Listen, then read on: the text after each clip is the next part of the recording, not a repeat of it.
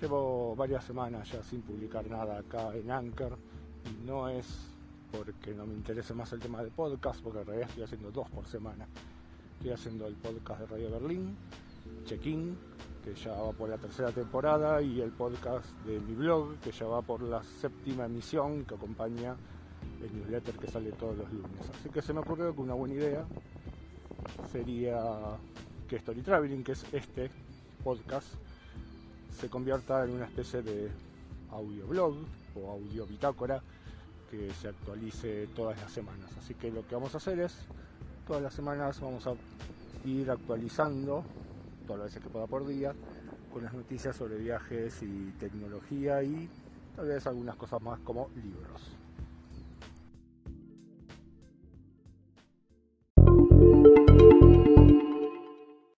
Ayer se conocieron un par de noticias sobre los nuevos vuelos internacionales que van a comenzar a llegar a Argentina. Hay dos aerolíneas que hicieron anuncios. La primera fue American Airlines, que anunció que a partir de abril comienza a hacer la ruta Córdoba-Miami y a partir de diciembre hará la ruta entre Buenos Aires y Los Ángeles. Esta segunda noticia es muy interesante porque será el primer vuelo directo que habrá en mucho tiempo entre Argentina y la costa oeste de Estados Unidos. Hasta ahora lo que hay que hacer siempre es escala en otras ciudades.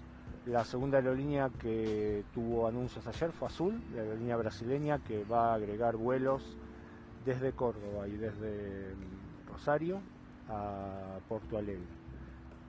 Lo tengo todavía claro a partir de qué momento, pero seguramente será en las próximas semanas.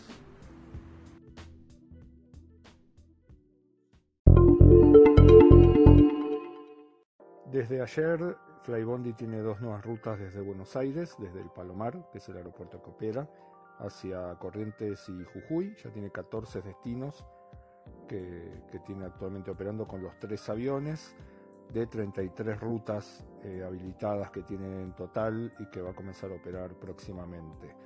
Para fin de año, Flybondi dice que va a tener 10 aviones operando, actualmente tiene 3 y en dos meses va a sumar dos más. una noticia interesante para una aerolínea que hasta ahora había tenido una cobertura bastante mala en los medios debido a las múltiples demoras y cancelaciones que había sufrido, así que esperemos que para las próximas semanas ya comience a mejorar sustancialmente.